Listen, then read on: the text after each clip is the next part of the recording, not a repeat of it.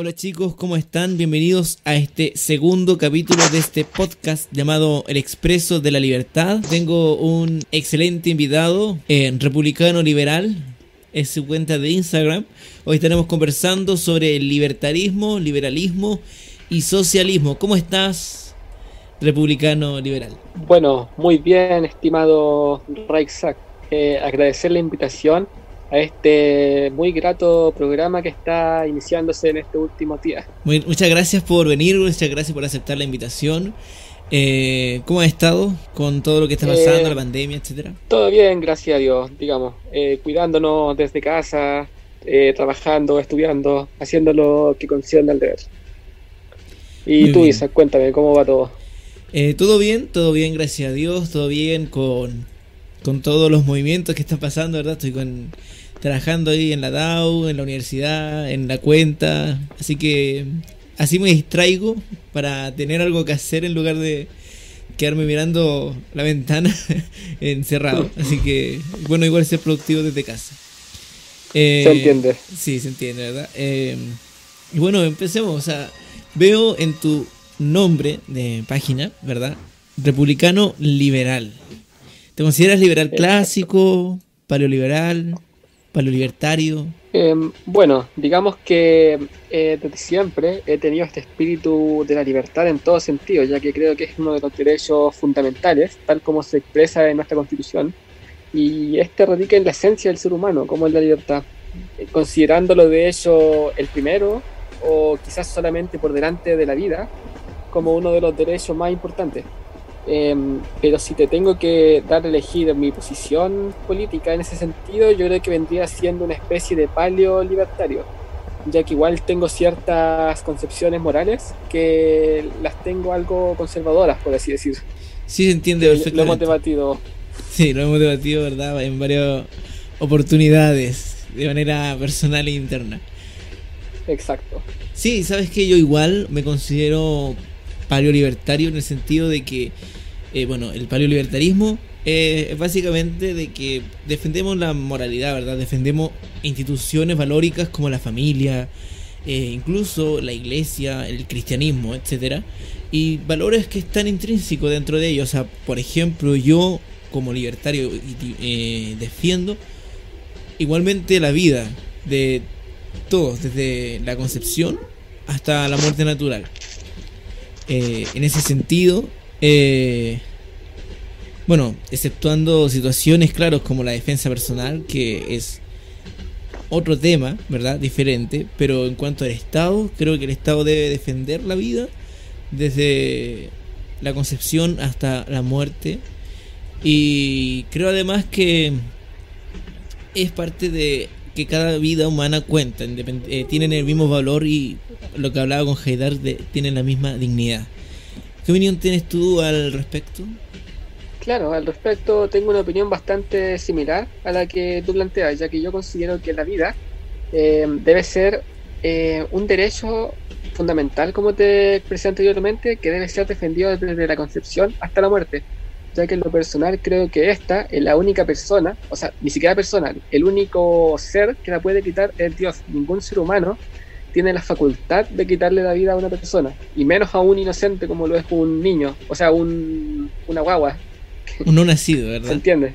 Se entiende. Exacto. Bueno, y, seguimos, bueno, yo al menos, eh, exceptuando el caso, insisto, de la defensa personal, que es un caso diferente, o sea, es un caso donde tú estás defendiendo tu propia vida frente a otra persona que puede perjudicar tu propia vida. Entonces creo que, eh, eh, exceptuando los casos de defensa personal, el Estado no debería meter su mano en la vida de nosotros y tampoco en, em, nuestra propiedad privada ni en nuestra libertad. ¿Sabes que vi algo muy interesante el otro día? Y es que eh, tenemos esta libertad, ¿verdad? La vida y la propiedad privada, que serían los tres derechos fundamentales, los tres derechos eh, que son eh, inherentes al ser humano y que no dependen de nada más. O sea, solamente se les tiene que dejar ser. ¿Por qué? Porque, por ejemplo, están los derechos sociales, ¿verdad? El derecho a la educación, el derecho a salud, etcétera, y bueno, todos los derechos que puedan inventarse. Eh, y, todos ellos tienen que depender de algo más. Por ejemplo, todos la educación pública tiene que depender de los impuestos de todos los ciudadanos. Entonces, y bueno, y de la empresa y etcétera. Pero tiene que depender de ellos. Y en ese sentido, eh, bajo ese sentido, no, no es un derecho eh, humano y natural como lo sería la vida, la libertad y la propiedad privada, que son inherentes a nosotros. O sea, no dependen, dependen exclusivamente de nosotros. Eh, creo que la vida es parte de, es de nuestra propiedad. Como lo decía John Locke, ¿verdad? Eh, nuestro cuerpo nos pertenece y todo lo que hagamos con nuestro cuerpo, todo el fruto que produzca nuestro cuerpo, debe por consecuencia ser también de nosotros. Si nosotros plantamos un árbol, el árbol tiene, tenemos el derecho a poseer ese árbol. Eh, esto es dentro de lo teórico, ¿cierto? Porque si estás trabajando para alguien, ¿verdad? Y que plantáis un árbol, obviamente el árbol va a ser del, de la persona y él te va a pagar por plantar árboles. O sea, se entiende la diferencia, pero el, el ejemplo, se entiende a qué va el ejemplo, ¿verdad? Se entiende. y, Bueno, veía un video muy interesante que hablaba de que eh, la libertad era, era, era para, para nuestro futuro, que el derecho a la vida, para poder tener libertad. Y bueno, sin libertad tampoco se puede llamar vida. Y el fruto de la libertad más la vida sería el producto eh, y ese producto sería nuestra propiedad privada en ese sentido. O sea, el tiempo que tú tienes bajo la libertad, eh, gracias a la vida que tienes, eh, si tú mezclas las dos cosas, por ejemplo, este podcast es de mi propiedad, ¿verdad? bueno, tuyo también, si tú quieres suelo, cosa tuya. Pero es, es tiempo de mío, por ejemplo y de la libertad que yo tengo de hacerlo, de subir contenido, de hablar de estos temas. Entonces, eh, la suma de esa libertad de yo hacerlo más la vida, porque sin la vida no podría hacerlo, obviamente, evidentemente no podría eh, tener el podcast si, no tengo vida. Y, y la suma de esas cosas me da la propiedad sobre este podcast. Sin duda. Eh, cuéntame, eh, republicano liberal, creo que has estado un poco callado, estado hablando yo. Eh, cuéntame tú, ¿qué opinas del, del libertarismo en sí? Del libertarismo. Bueno, haciendo una introducción breve y relacionándolo con lo que acaba de decir, claramente existe una cierta relación, por así decir, entre esos tres derechos personalísimos, por así decir, inherente al ser humano como lo es la libertad, la vida y la propiedad, ya que no tiene sentido alguno vivir si no tienes la libertad. Eh, de hecho, en la mañana misma veía una publicación acerca del presidente de Brasil, Jair Bolsonaro, eh, que, planteaba aquello, que no tenía sentido la vida si no tenías libertad, posicionando este derecho como el principal por sobre los demás. Claro, o sea, una vida sin libertad en realidad no, es vida. Eh, claro tenemos, ¿verdad?, en, dentro del libertarismo, para, entender la diferencia entre libertarismo y liberalismo, ¿verdad? Eh, tenemos que aclarar que son, son primos, ¿ya? Son hermanos, podríamos llamarlos. Son hermanos, eh, pero siguen siendo cada uno diferente, pero en realidad son primos, que, que tienen primo, hermano, como quieran llamarlo, que tienen diferentes nombres, diferente y diferente forma de vestir ideas muy similares, pero que discrepan en algún sentido. Por así llamarlo, por así decirlo, liberal es eh, aquel, eh, eso es lo, por lo que entiendo yo, liberal es aquel que defiende ¿verdad? la libertad individual. Más, más que la libertad económica incluso. O sea, la libertad individual, individual la libertad de cada individuo de decidir. El liberal eh, bajo el Estado lo plantea como el fruto de la libertad de los individuos de escoger que está este em, contrato social, ¿verdad? En la teoría de varios autores, que señala que hubo un contrato social y que bajo ese contrato social obtuvimos eh, el Estado, que era para precisamente instalar orden y, y poder nosotros eh, hacer nuestra vida tranquila. Y bueno, ahí va dependiendo de cada autor y de cada filosofía que siga en cada una de las personas que estuvieron oyendo y tú. Y bueno, eh, el, para mí el liberalismo no ataca al Estado, precisamente, pero lo más probable es que sí pida que el Estado no intervenga en la libertad de las personas. Eh, ¿Tú qué opinas, eh, republicano liberal? Comparto totalmente aquel punto final que acaba de que acabas de decir. Eh, sin duda el Estado debe tener una mínima intervención en la vida de las personas, ya que este es un ser individual que tiene que gozar de plena libertad sin que interfieran en su vida. Yo creo que a nadie le gustaría eso, la verdad, que, el Estado encima se venga a meter en tu vida y diga lo que tengas que hacer. Exacto, exacto. Eso sería como los límites. claro, por algo se encuentra consagrado en nuestra constitución política el principio de subsidiariedad. El, libertarismo, por otro lado, para mí, eh, o sea, yo, yo me estuve investigando un poquito para cachar la diferencia. ¿Y por qué tienen diferente apellido? El libertarismo, por otro lado, plantea eh, un estado mínimo. O sea, el libertarismo es en completa oposición al Estado. El liberalismo no lo es. O sea, el liberalismo no ataca directamente al Estado, sino que el liberalismo defiende al individuo. El libertarismo plantea la libertad individual, pero frente a un Estado mínimo o incluso inexistente. Ahí van diferentes corrientes, pero la, la más profunda sería el anarcocapitalismo pero en, general, eh, desde el anarcocapitalismo se desprenden todas estas ideas libertarias, ¿verdad? El minarquismo, por ejemplo. Eh, el paleolibertarismo también, que plantea la separación de la iglesia del Estado, pero que esos valores se, sigan defendiendo, los valores de la iglesia, y que el Estado no intervenga en la iglesia y, viceversa, ¿verdad? pero con los valores que tiene, eh, los valores morales que hay dentro de la sociedad. Bueno, más que de la iglesia, en realidad del, de los valores de la sociedad que se, mantengan, se vayan manteniendo. En, ese sentido, soy palo libertario y podríamos decir que tú también. No sé si estás de acuerdo o quieres acotar lo que estoy señalando. Sí, desde mi punto de vista y por lo que me manejo en algo del tema, creo que es algo bastante similar a la concepción que tengo acerca de los dos términos, de liberalismo y libertarismo. Pero háblame ahora tú del socialismo. ¿Qué opinas tú del socialismo? ¿Por qué deberíamos erradicarlo? ¿El socialismo? Sí. Bueno, el socialismo en lo personal considero que es utópico, partiendo por ello.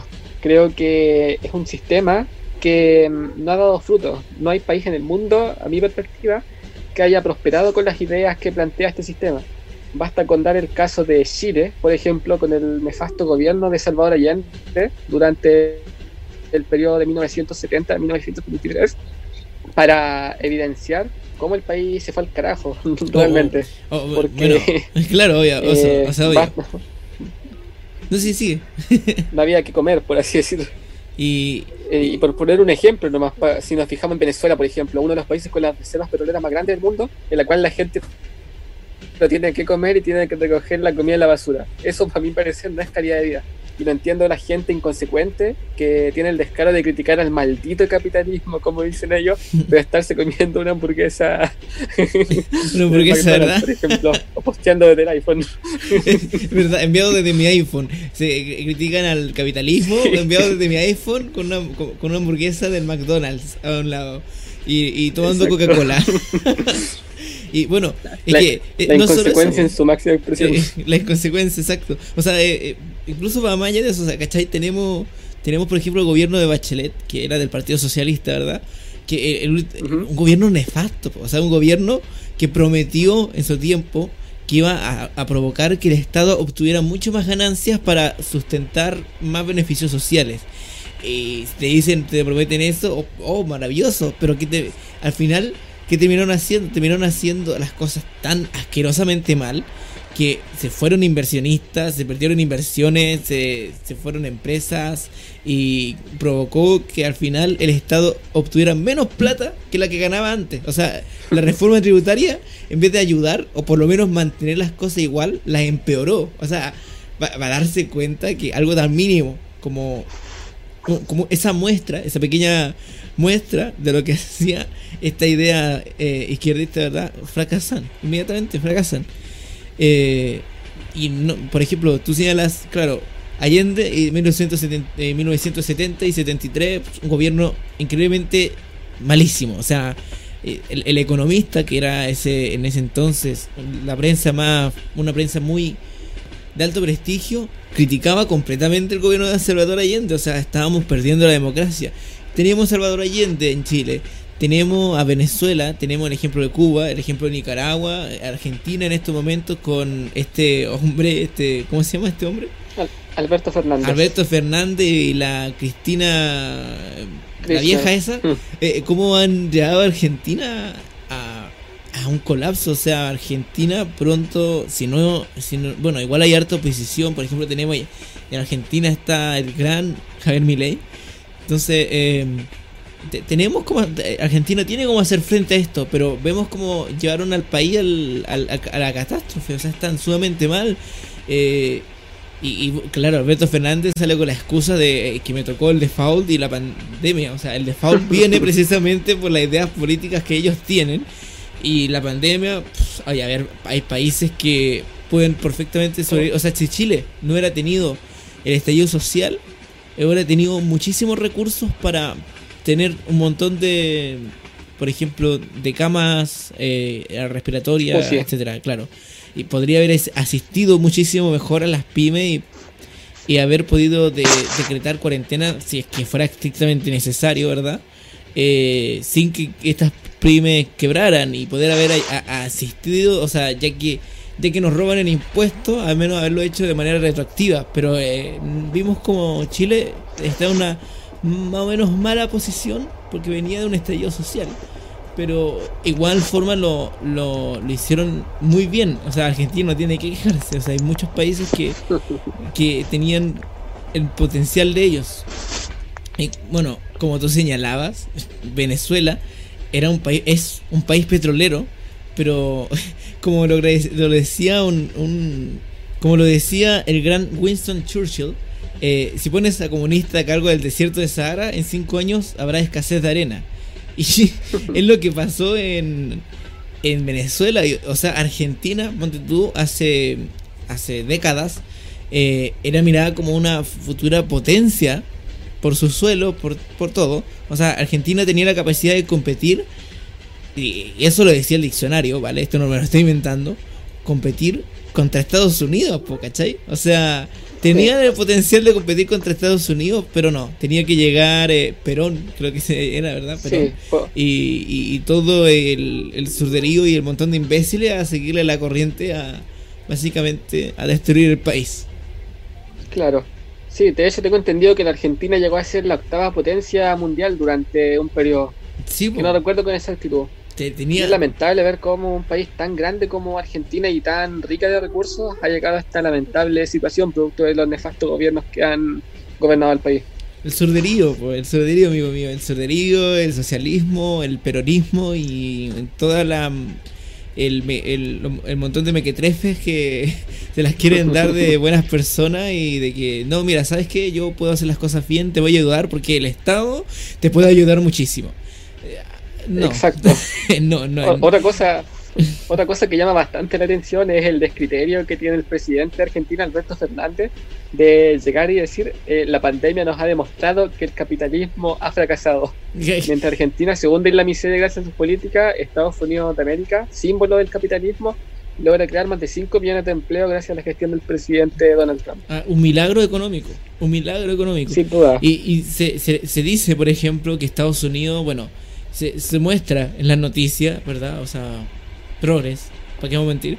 Como eh, enarboran eh, de forma, o sea, no enarboran, eh, como atacan a Estados Unidos, en, eh, por decirlo de alguna forma, eh, diciendo no, que es el país que tiene más contagios y no sé qué y no sé cuántos. En primer lugar, eso es porque está súper transparentado. O sea, no le vamos a creer a China, que es una dictadura. es una dictadura. ¿Cómo le puedes creer tú a las cifras que señalan una dictadura? En primer lugar, para empezar, ¿verdad? Eh, en cambio en Estados Unidos está todo transparentado. Segundo, tenemos que recordar. Democracia plena. Claro, democracia plena. Tenemos que recordar que estos son los casos confirmados. Lo mismo pasa con Chile, que están eh, constantemente, y la gente que no se informa bien, como atacando, como eh, diciendo. La gestión del gobierno. Claro, atacando la gestión del gobierno, como, hoy tenemos tantos casos, pero es como, ¿sabes? La cantidad de exámenes que se hacen diario, o sea, tenemos mucho examen diario y, por lo mismo por lo mismo tenemos tanto eh, tantos contagiados confirmados, porque eh, tenemos que recordar que hay gente que no sabe que está contagiada y que va a seguir contagiando hasta que se confirma. Entonces tenemos un montón de casos confirmados. Posiblemente hay muchos más que ni idea tienen que tienen COVID-19. Y eso pasa porque por, lo, por la capacidad de testear. Entonces hay países que no tienen capacidad de testear y por eso tienen menos, menos casos. Claro, la misma Argentina, por ejemplo. La misma Argentina, que de hecho se, eh, la gestión fue tan mala que se fue a cuarentena inmediatamente. lo, que a mí me parece chistoso, eh, voy a señalar aquí, es que recordemos que eh, el 8 de marzo, que era el Día de la Mujer, ya habían casos en Chile, pero sin embargo igual se hizo esta gran marcha, ¿verdad? En España, esa marcha fue precisamente la que llevó a que los contagios se elevaran a tal magnitud que el 9 de marzo, es decir, al día siguiente, tuvieran que declarar cuarentena nacional, porque los casos se dispararon así de manera enorme. O sea, no, recuerdo si fue el día siguiente o un par de días después, pero después de, permitir las marchas del 8M, eh, tuvieron que declarar cuarentena nacional porque fue algo terrible. Pero acá no, acá eh, eh, se, se, las dieron de buenas personas, ¿verdad? Permitieron la marcha y, y si atacaba y de que no marcharan era porque recuerdo que en ese entonces recordamos que decían que el virus era un tongo, que el virus no existía, que era porque el gobierno quería mantenernos en nuestras casas y que no salieron a marchar. Un invento de Piñera. Claro, un invento de Piñera. Fueron los pacos. Sí. Eh, entonces, la misma presidenta del colegio médico y toda la gente a marchar. Claro, decía como, no, si estén tranquilos y nosotros los vamos a proteger. Y es como, ¿qué cojones me estás diciendo? y, bueno, eh, yo vi, hay una página muy asquerosa y muy mala y muy terrible y que me da mucho asco y mucha repulsión que se llama eh, Quicks Gonna Wix.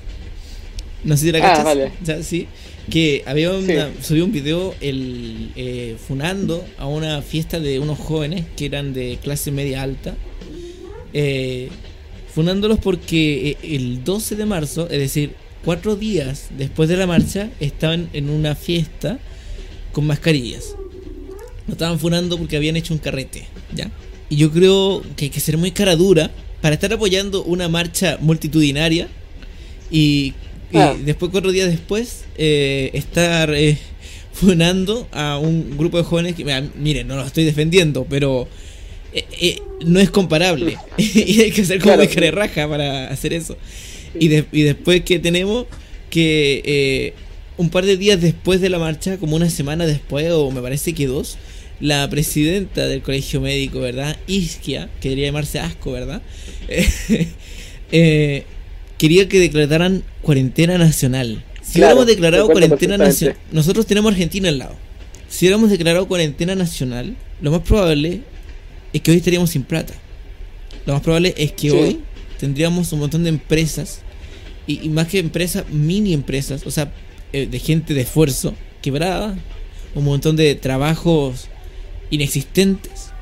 Eh, o sea, bueno, hemos estado todo este tiempo en cuarentena y, lo digo porque una página había subido eh, cuando decretaron cuarentena en Santiago, que subieron, eh, que como que se había demorado mucho Mañalich en decretar cuarentena en Santiago, cuando Isquia el 15 por ahí de marzo estaba pidiendo cuarentena para Santiago. Y es como, o sea, querías que estos dos meses Santiago estuviera en cuarentena. O sea, ¿con qué vas a producir? ¿Con qué vas a poder comprar más test? ¿Con qué vas a poder pagarle a los médicos?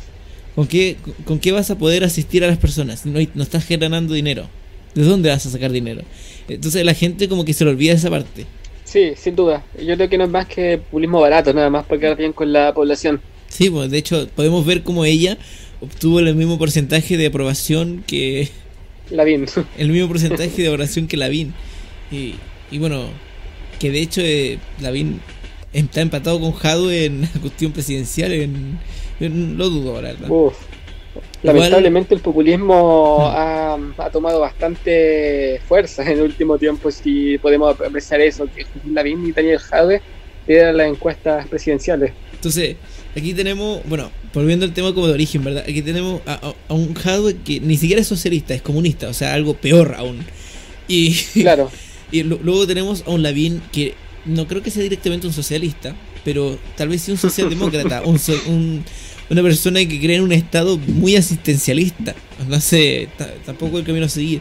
Luego tenemos a José Antonio Cast, ¿verdad? Que, por cierto, tenía 8%, o sea, eh, igual no era una cifra mala. Y era el tercero, o sea, venía, estaba empatado Jade con Lavín y después venía él. Lo cual tampoco está mal, pero bueno. Bueno, de todos modos, no hay que tener mucha confianza en la encuesta, porque basta ver los resultados anteriores, por ejemplo, del año 2017, cuando a don José Antonio Caz le daban aproximadamente un 2 o 3% nada más de elección. Y mientras que logró obtener eh, el 8%. Claro, el 8%. Pero, eh, como, eh, eh, yendo al, al, tema que quería ir, tenemos que, dicen que Chile despertó, que no era ni de izquierda ni de derecha, pero apoyaban cuando me acuerdo que aplaudían todas las palabras de. Y encima los de la tele lo mostraban. O sea, cuando por ejemplo Alberto Fernández dijo que eh, ahora los ricos tenían que ser solidarios o algo así. Algo así. Y como que lo pusieron en la tele y todo en, en Instagram y en Facebook. Oh, ese así debería ser mi presidente y no sé qué y no sé cuántos. Y Claro, la, la, diferencia entre tener un gerente y un presidente, leí por ahí yo. sí, yo también leí lo mismo. Y. Y, es como, o sea, te das cuenta cómo está Argentina hoy. O sea, me gustaría preguntarle a todas esas personas, porque incluso perdí el tiempo debatiendo con un, idiota. Eh, me gustaría preguntarle hoy, que de hecho me llamó piñerista y es como, ¿what? ¿Qué? De verdad. Me llamó piñerista. Y me dan que preguntarle, porque es como que había admirado a Argentina por toda su gestión y es como, eh, ¿te das cuenta cómo están, ¿verdad? ¿Te das cuenta eh, el nivel que están hoy? Me gustaría preguntarle si sigue queriendo tanto a Argentina. Eh, si apoya las marchas que hay en Argentina en contra de Alberto Fernández y en contra de su terrible y asquerosa gestión. Eh, sin embargo, creo que hay esperanza. O sea, la libertad avanza, como dijo Javier Milei. La libertad está avanzando igual. Eh, estamos sacando más la voz. Eh, hay muchas páginas hoy actualmente, la tuya, por ejemplo, Republicano Liberal, eh, la mía, ¿verdad? Y muchas cuentas más que están avanzando, que están defendiendo la libertad, que están llevando este mensaje de libertad a las personas para hacer entender algo muy sencillo, y es que al final el Estado es el que nos impide avanzar. Y cuanto más libertad tengamos, más propiedad vamos a poder obtener, porque tenemos más libertad para nosotros mismos. O sea, finalmente tenemos más dinero para nosotros y poder cumplir nuestro anhelo y nuestros sueños personales. Sin duda, el Estado, el Estado sin duda está siempre interviniendo en la vida de las personas y es fundamental reducirlo lo mayor posible. No que desaparezca, pero reducir considerablemente los impuestos que son una lamentable carga para la mayoría de las familias chilenas y que le prohíben claramente a los emprendedores salir adelante. Exacto, o sea, tenemos eso eso terrible que comete siempre el Estado de ah, finalmente eh, pretender que quieren dar una mano, pero al final te tienen todo el cuerpo encima, o sea, como que tienes que tú llevarlo a él. Eh, eh, es como algo es tonto. como que lleváis al, al, al Estado en, en, brazos mientras el Estado te va alimentando y es como te das cuenta que irías mejor claro alimentando con tu mismo dinero y es como absurdo pero Jackson. ok, que es el Estado, o sea, la gente se le olvida que el Estado son personas de carne y hueso, es el Estado. Jojo Jackson, Boric, eh, eh, eso es el Estado, amigos míos. O sea, si ustedes quieren eh, estar todo el día trabajando, andarse muy temprano, sudar, transpirar y cansarse, para que al final eh, te quiten un montón de dinero y se lo den a un gordo que se lo va a comer y que después se va a estar rascando cierta parte en cámara. Ah. Bueno, para ir cerrando ya, eh, si, ustedes ven o sienten que Republicano Liberal no habló tanto, es porque eh, en realidad nosotros dos congeniamos bastante, bastante bien. O sea, nuestras opiniones son casi a la par, diría yo. O sea, son prácticamente iguales, ¿verdad, republicano liberal? Sin duda, solemos debatir bastante durante nuestros tiempos libres y, a menudo eh, la opinión que manifestamos ambos eh, solemos tener los puntos a favor, la mayoría de las veces. Sí, la gran mayoría de las veces. De hecho, no sé si llamarlo debate. Salió un gallo. No sé si llamarlo debatir, porque al final en realidad no discutimos. O sea, conversamos más que nada y es como que sí, oye, sí, es, es eso, básicamente. Eh, Exacto. Así que pueden ir a seguirlo a su cuenta de Instagram, Republicano Liberal. Lo más probable es que lo deje en la descripción y también a mis cuentas y eh, y mi cuenta personal Isaac Lara, Isaac.lara en Instagram. Todas estas están en Instagram. Y, y Raik-Sac. También eh, no olviden suscribirse al canal, activar la campanita para que les llegue la notificación cada vez que subamos un video. Y em, dejar su pulgar arriba, compartir este podcast para más personas. Si nos están escuchando en Spotify, porque quiero llegar a Spotify. Eh, también pueden añadirnos. Y bueno, eh, nos estaremos viendo. Po. Despídete, Republicano Liberal. Bueno, un gusto haber participado de este programa que estás empezando, El Expreso de la Libertad, ¿verdad? Sí. Eh, agradecido por la invitación, tal como acabo de señalar, y espero poder participar nuevamente a futuro en un próximo video. Obvio, muchas gracias. Obvio, muchas gracias a ti. Y muchas gracias chicos por haber escuchado y nos estaremos, bueno, me estarán escuchando pronto. chao, chao, goodbye. Hasta pronto.